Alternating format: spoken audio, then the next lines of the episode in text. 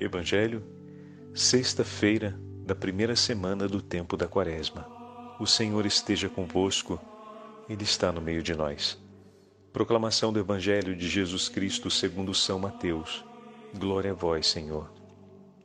Naquele tempo, disse Jesus a seus discípulos: Se a vossa justiça não for maior que a justiça dos mestres da lei e dos fariseus, vós não entrareis no reino dos céus. Vós ouvistes o que foi dito aos antigos: Não matarás. Quem matar será condenado pelo tribunal. Eu, porém, vos digo: todo aquele que se encoleriza com seu irmão será réu em juízo. Quem disser ao seu irmão patife será condenado pelo tribunal.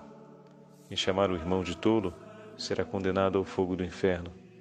Portanto, quando tu estiveres levando a tua oferta para o altar e ali te lembrares que teu irmão tem alguma coisa contra ti, deixa a tua oferta ali, diante do altar, e vai primeiro reconciliar-te com o teu irmão. Só então vai apresentar a tua oferta. Procura reconciliar-te com o teu adversário enquanto caminha contigo para o tribunal.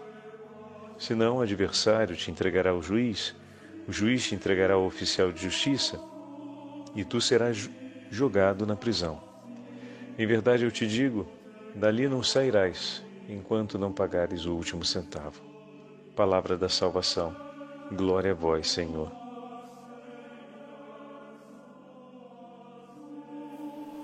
Sexta-feira da primeira semana do tempo da Quaresma, em nome do Pai, do Filho e do Espírito Santo. Amém. Queridos irmãos e irmãs, a Santa Liturgia nos trouxe para o quinto capítulo do Evangelho de São Mateus. Ontem ouvíamos o Senhor dizer: Pedi e será dado, batei e será aberto. E hoje, na continuação dessa primeira semana da Quaresma, a Santa Liturgia nos traz a exigência da vida evangélica. Isso para ficar claro para nós que Deus não exigiria mais se não desse os meios para que tal exigência acontecesse. Como acabamos de ouvir o Senhor dizer, seguir a boa nova do reino dos céus, seguir o Evangelho, consiste numa exigência superior àquela da lei. Peguemos no exemplo que ele mesmo deu a respeito do não matarás, de um dos mandamentos da lei mosaica. Ouvistes o que foi dito aos antigos: Não matarás. Aquele que matar terá que responder no tribunal. Eu, porém, vos digo: todo aquele que encolerizar-se contra seu irmão terá que responder no tribunal. Antes era o ato externo, o ato consumado, que levaria à condenação. Hoje, a intenção do coração leva à possibilidade da pena se tornou mais difícil, se tornou mais exigente. Vamos colocar a palavrinha justa, né? O Evangelho é muito mais exigente. Mas essa exigência não seria, não aconteceria se o Senhor nos, não nos desse a graça para tal. E depois, o surgimento dessa exigência é porque a, a proximidade do reino dos céus é maior. E de fato, Ele está no meio de nós como o próprio Senhor vai anunciar mais adiante. O reino de Deus está no meio de nós. O Senhor nosso Deus nos entregou o seu Filho. Temos um intercessor por nós. Fomos unidos a Cristo pelo batismo. Tudo isso os patriarcas não tiveram. Os profetas não contemplaram, nem participaram durante a caminhada da vida deles aqui, cumprindo a vontade do Senhor e anunciando a Sua palavra, mas eles não participaram dessas graças e não receberam esses dons. Nós recebemos e temos a nosso favor. E ainda ouvimos o Senhor, como falamos nesses últimos dias, que nos ensinou a rezar como convém. Rezamos com as palavras de Jesus. Ouvimos o próprio Messias nos dizer Pedi, batei e será aberto. Ele nos deu a conhecer tudo o que ouviu de junto do Pai. É natural que com tamanhas graças possamos ir mais longe.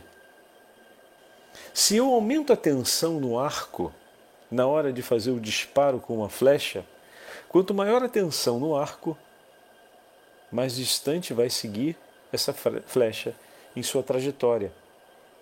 O alcance dela aumenta.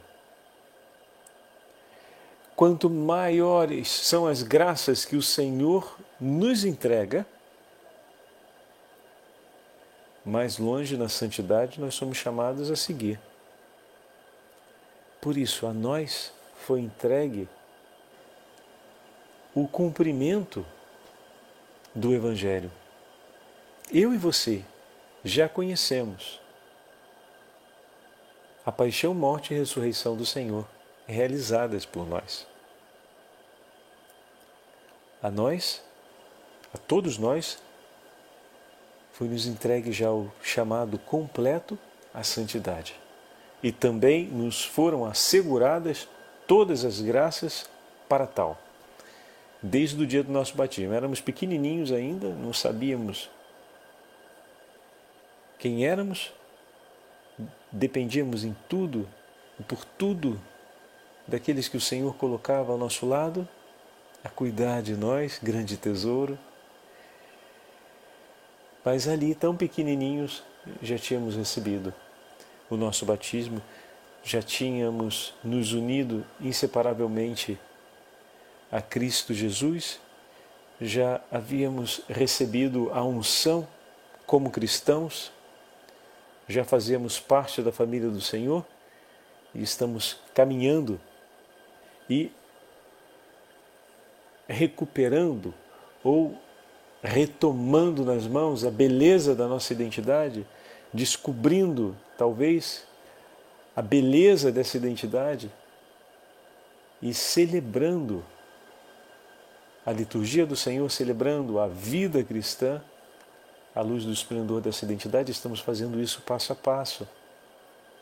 E a proposta que o Senhor nos faz é uma proposta ousada: sermos santos como Ele é santo. E todas as graças necessárias estão sendo oferecidas em nosso favor para que o nosso pensar, o nosso querer e o nosso agir se conforme ao querer, ao pensar, ao agir de Deus.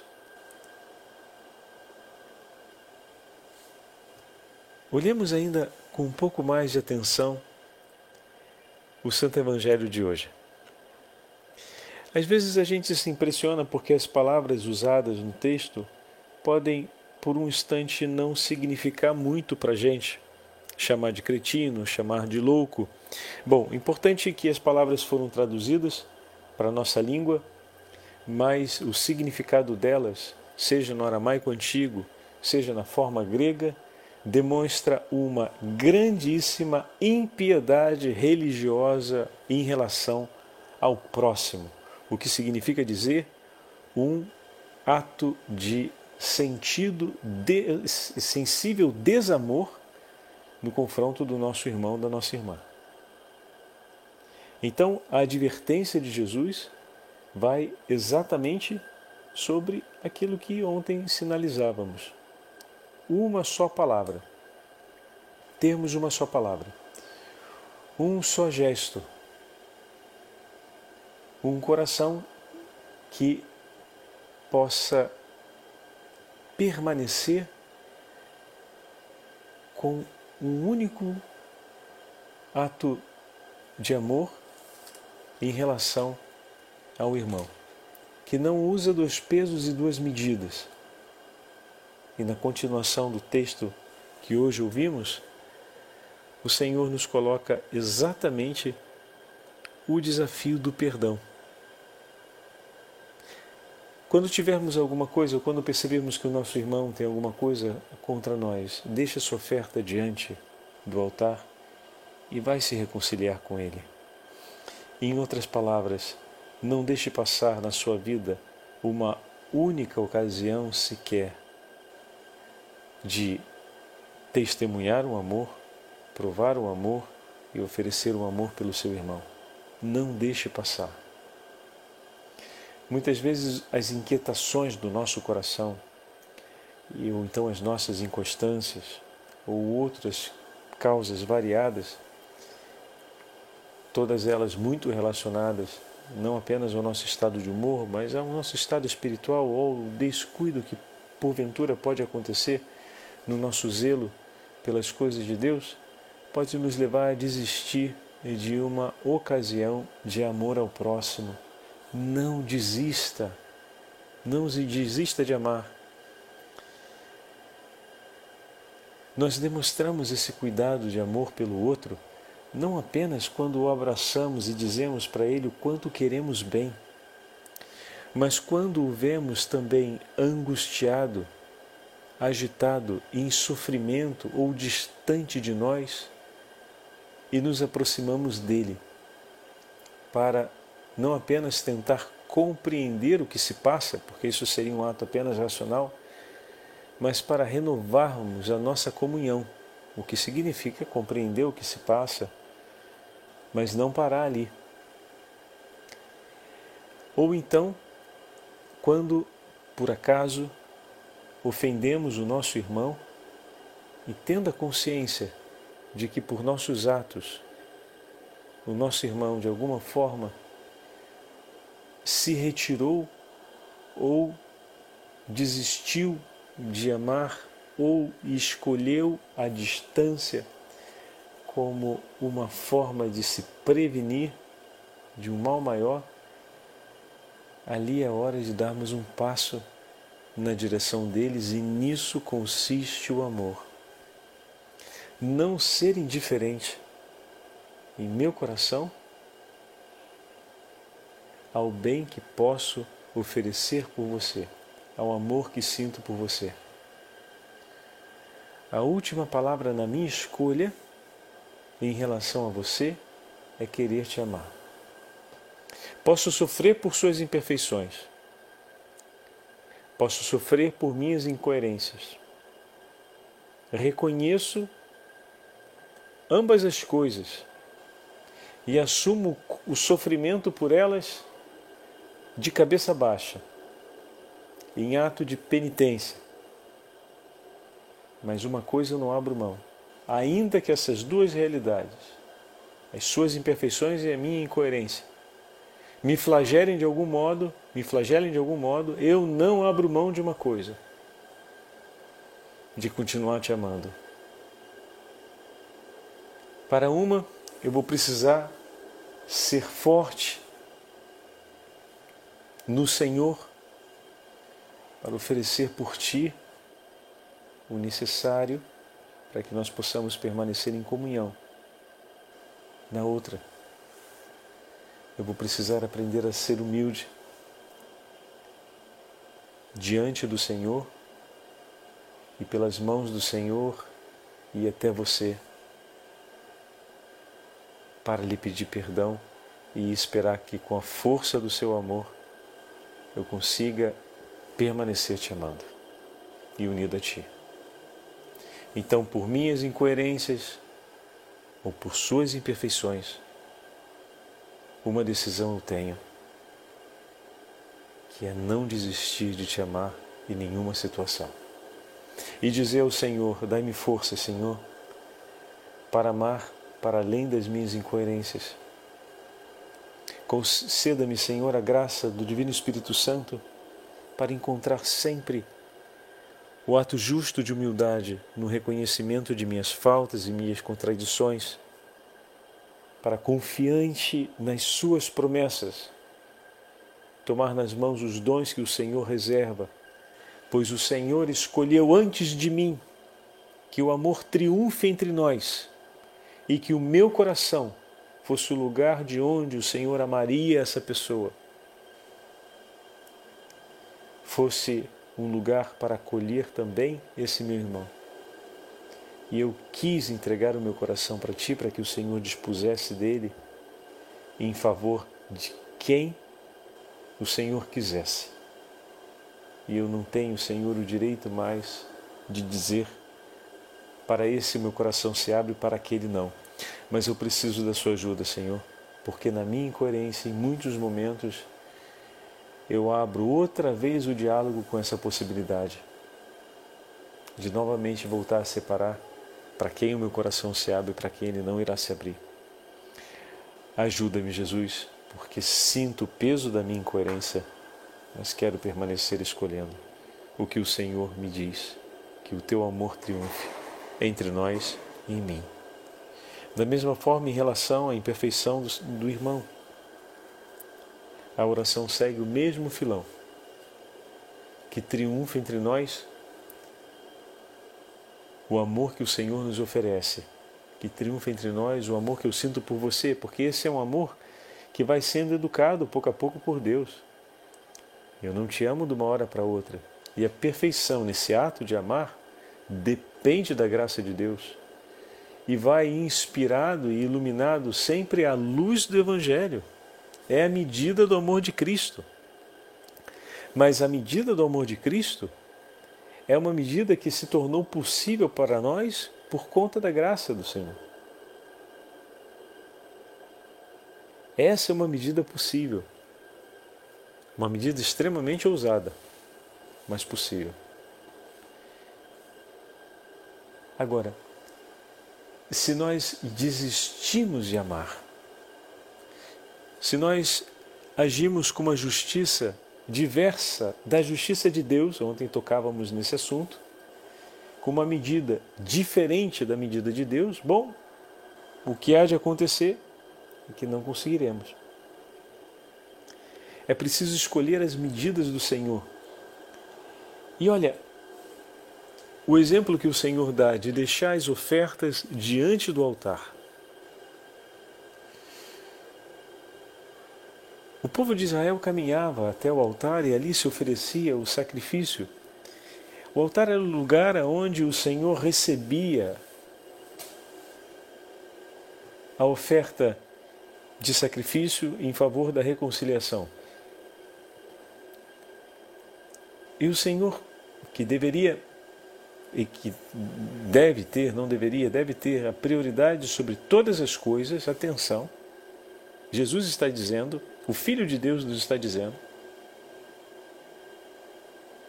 de deixar as ofertas ali e ir fazer primeiro uma outra coisa. Ele aponta na direção de uma outra prioridade, vocês perceberam? Honrar a Deus sobre todas as coisas tem uma prioridade na nossa vida.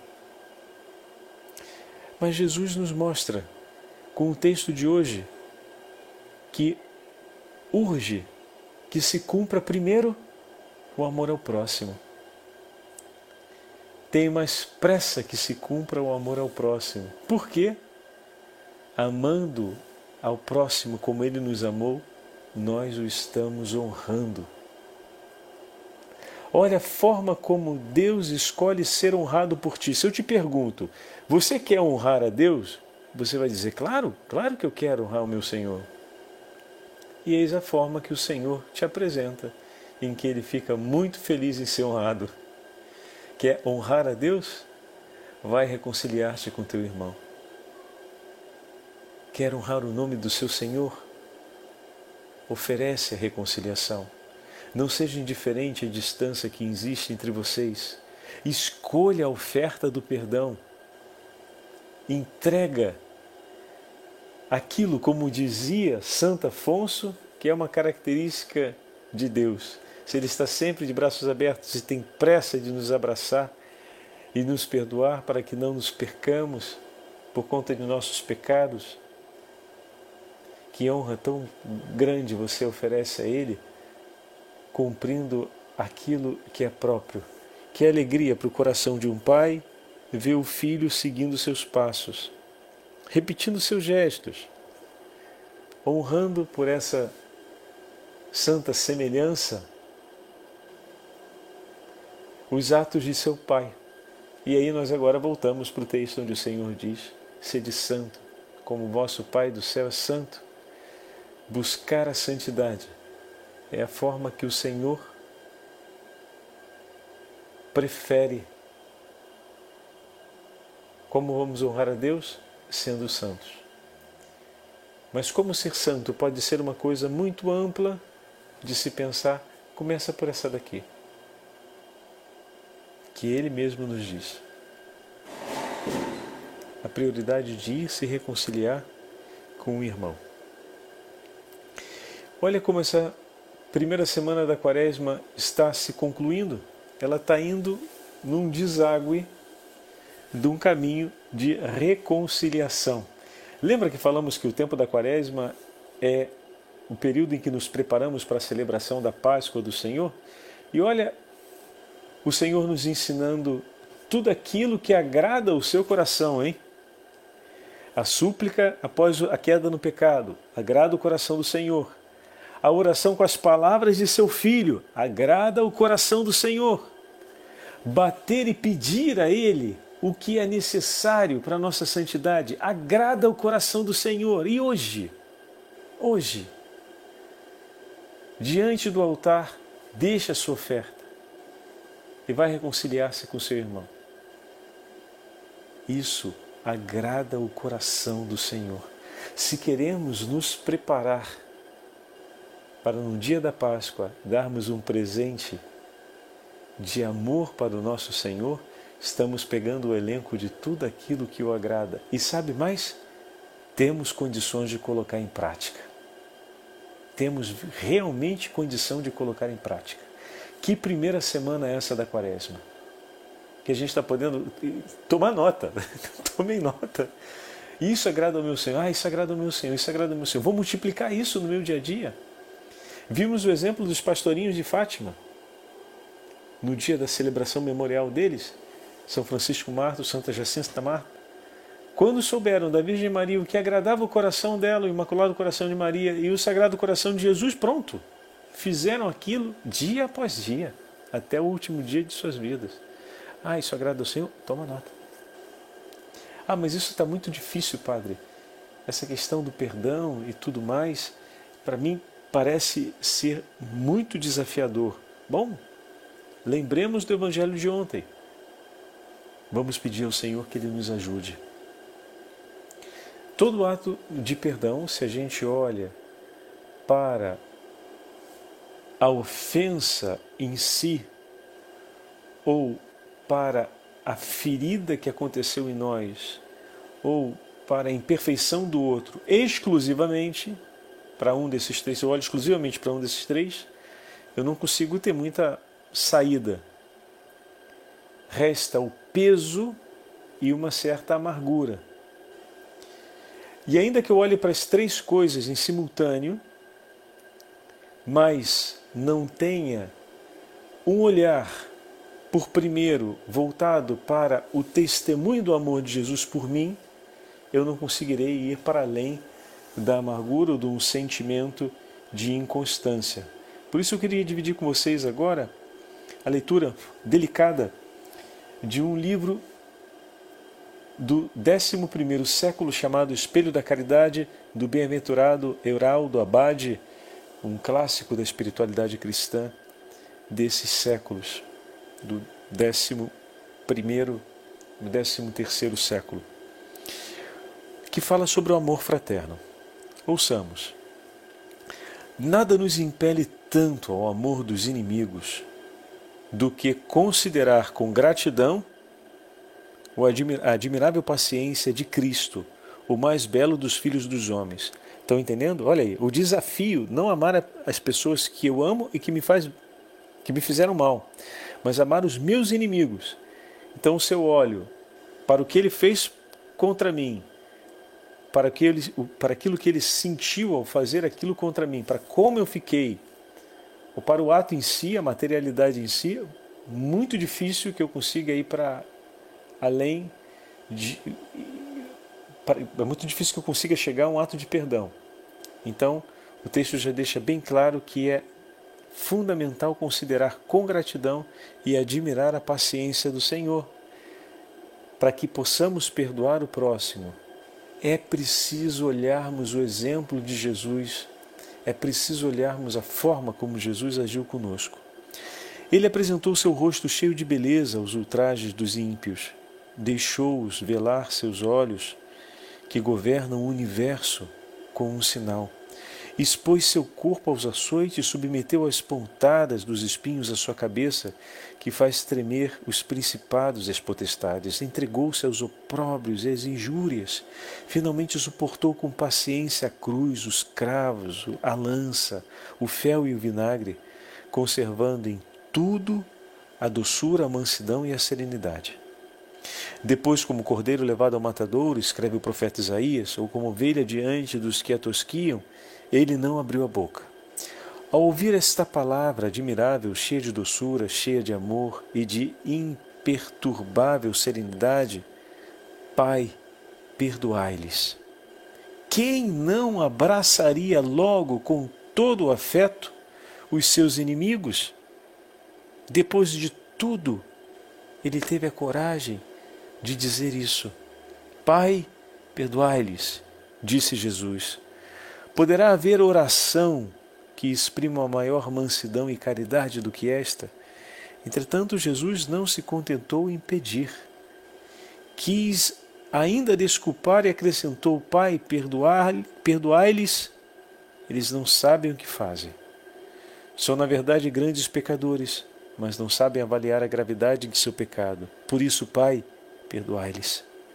Crucificaram-me mas não sabem a quem crucificaram, porque se soubessem, não teriam crucificado o Senhor da glória.